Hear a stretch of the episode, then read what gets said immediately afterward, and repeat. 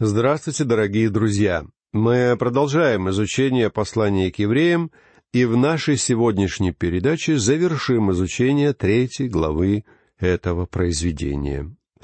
В этой главе автор дает своим читателям предостережение относительно опасности сомнений, сомнений в Боге и Его Слове, которые происходят от ожесточения сердца самого человека.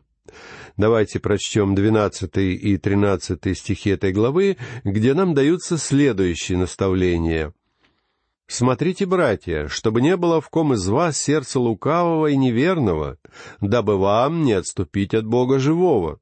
Но наставляйте друг друга каждый день, доколе можно говорить ныне, чтобы кто из вас не ожесточился, обольстившись грехом, Друзья мои, мы с вами, как верующие, должны беречься обольщения греха, ибо это весьма серьезная опасность, угрожающая нам всем. Дело в том, что мы с вами можем подойти к такому состоянию, когда нам кажется, что наша жизнь вполне угодна Богу в то время, как на самом деле мы живем жизнью странников в пустыне.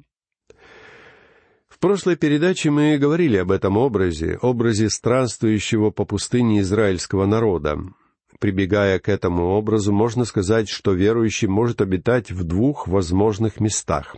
Во-первых, он может жить в пустыне и испытывать на себе все тяготы жизни в пустыне, как это было с народом Божьим в течение сорока лет их странствования. Или же верующий может перейти через Иордан и вступить в мир Божьих благословений. Дети Израиля не пожелали в полной мере положиться на Бога и действовать в соответствии с Его водительством. Бог предупредил своих детей в Кадесе, что они могут пропустить всю полноту Его благословений, если испугаются войти в обетованную землю. Но, несмотря на это, они побоялись последовать за Богом, и как результат им пришлось странствовать по пустыне в течение целых сорока лет. В этом послании автор обращается к тем людям, которые уже были спасены, однако еще не вступили во всю полноту благословений христианской жизни. Они сомневались в Боге и как результат переживали все то, что переживали в пустыне израильтяне. Например, верующий может вести бесчестную жизнь и в то же самое время говорить, что его совесть не осуждает его. Тогда он сам должен осудить свою совесть, потому что она огрубела из-за постоянного пребывания в грехе. Я знаю нескольких человек, которые в свое время несли различные христианские служения, однако впоследствии показали себя совершенно бесчестными людьми. Я знаю нескольких бывших служителей, которых впоследствии публично уличили во лжи, в бесчестном и даже аморальном поведении. Но я вспоминаю то время, когда правда о них еще не вышла наружу.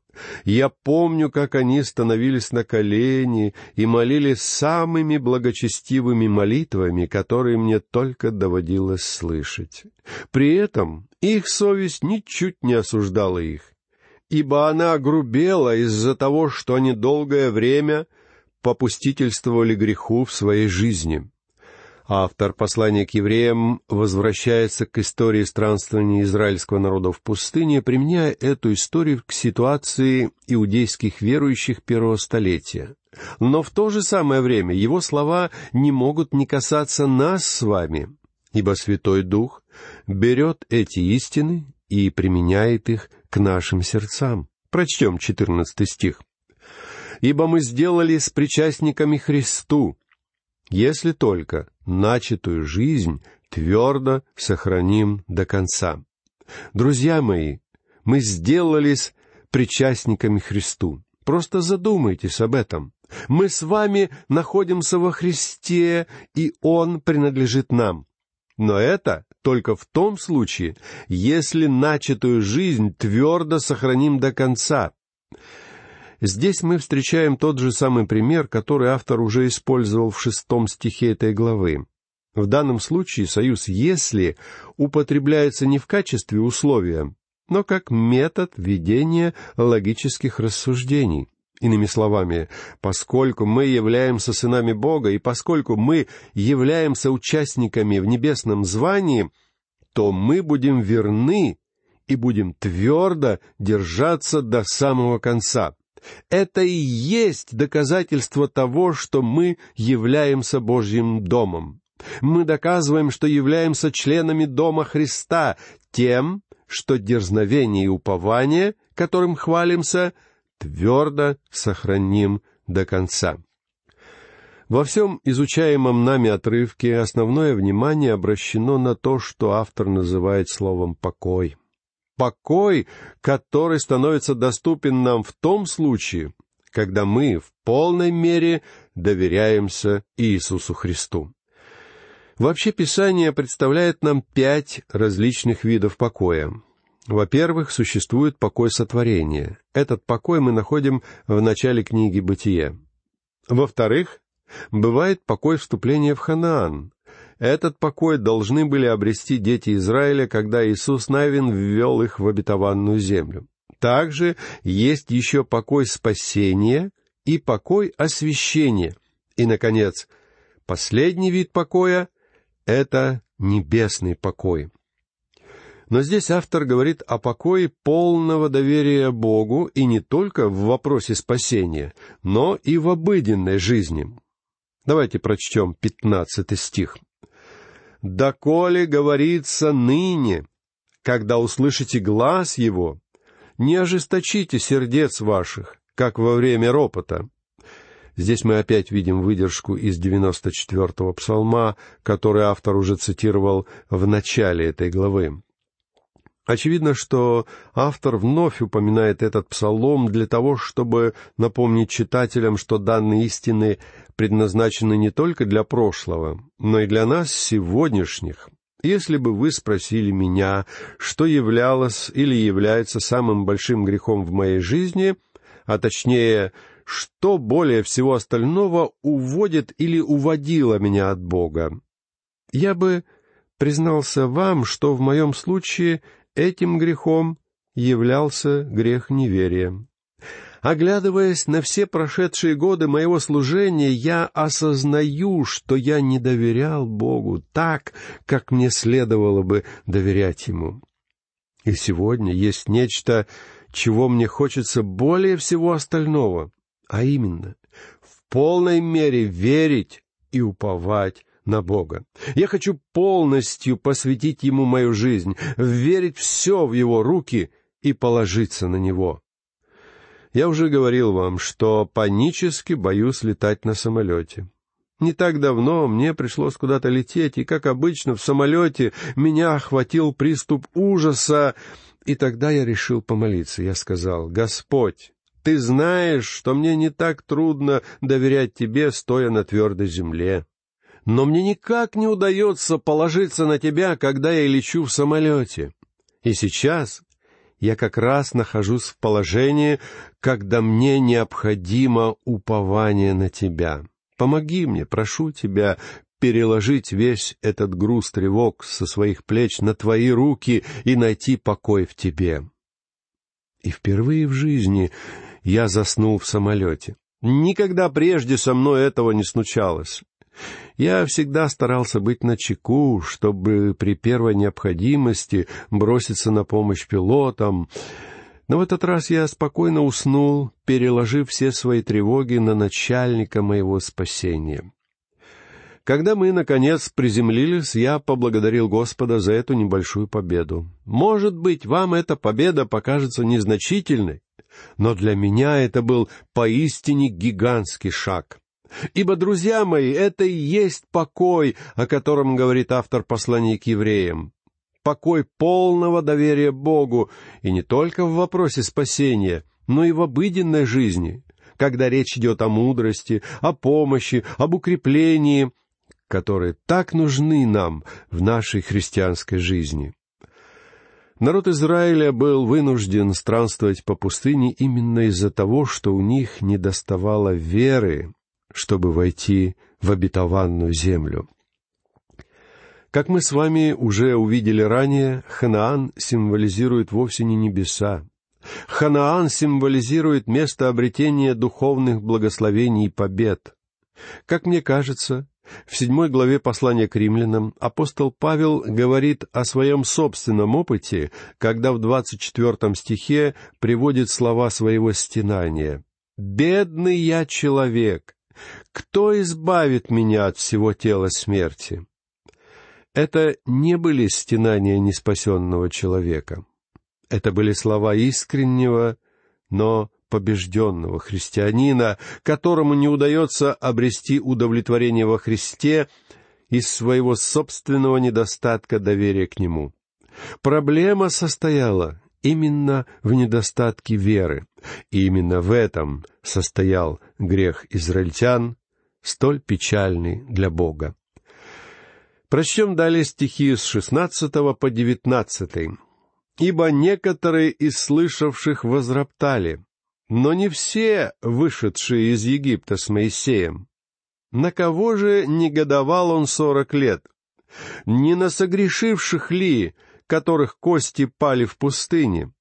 Против кого же клялся, что не войдут в покой его, как не против непокорных? Итак, видим, что они не могли войти за неверие. Грехом израильтян было их неверие. Причем слово «ропот» подразумевает, что Бог был чрезвычайно разгневан на свой народ, потому что все они слышали его и продолжали пребывать в неверии. Они имели достаточно веры для того, чтобы выйти из Египта, но ее хватило только на это. Мы с вами часто не осознаем, и я уверен, что дети Израиля тоже не осознавали, что сомнение в Слове Бога являются столь же серьезным грехом, как и грехи блудодействия или идолопоклонства. Фактически, неверие и сомнение относятся к категории наихудших грехов, потому что они ведут к другим грехам. В случае израильского народа в пустыне их неверие, в конце концов, привело их к поклонению золотому тельцу. А затем последовал блуд и, наконец, абсолютное отвержение Бога, когда они отвернулись от Него и даже хотели возвратиться в Египет. Они решили, что египетское рабство для них лучше, чем по вере двигаться в направлении обетованной земли. То есть вовсе не их поклонение Тельцу и не их блуд являлись их самыми тяжкими грехами, удерживавшими их от Божьих благословений. Их главным грехом был грех неверия. Да, друзья мои, неверие не только лишает нас Божьих благословений, но и вводит нас в другие грехи. К сожалению, есть много христиан, которые точно так же все еще идут по путям мира. Они не знают, что это значит по-настоящему довериться Христу и жить в полной вере и уповании на Него. Недавно один знакомый посетовал мне. «Как же так? Я, христианин, совершил этот глупейший поступок». На самом деле он говорил о ситуации, в которой он поступил не совсем честно и он был глубоко опечален этим случаем появления нечестности, но при этом закрывал глаза на корень проблемы — свое неверие Богу.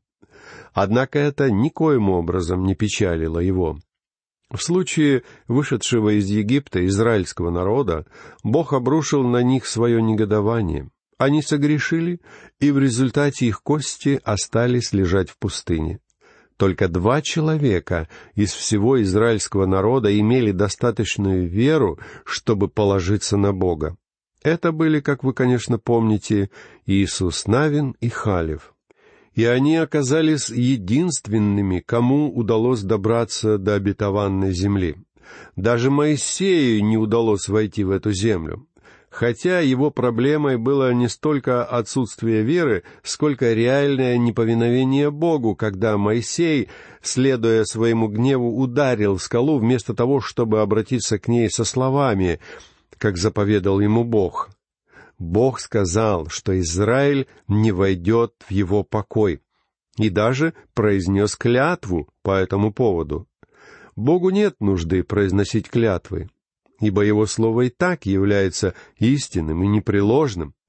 Однако, когда Он решает произнести слова клятвы, это указывает нам с вами на всю серьезность последствий его незыблемого слова. Он поклялся, что израильтяне не войдут в его покой. Он говорил о покое Ханаана.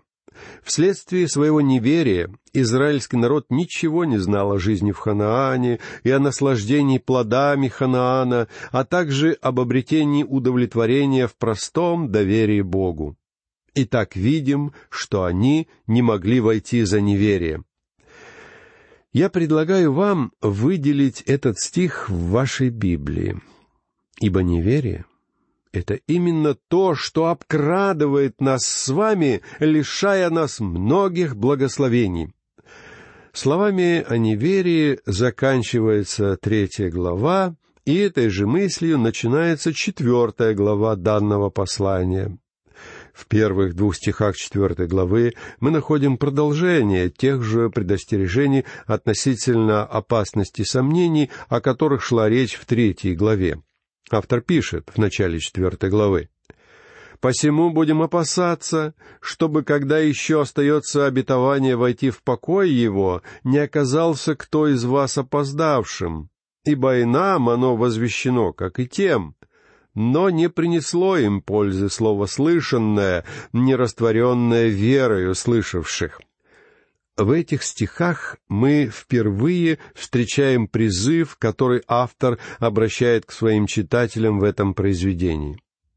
Более полутора десятков раз автор послания увещевает читателей такими словами, как «будем», «станем», «постараемся», призывая их к каким-то конкретным делам и действиям.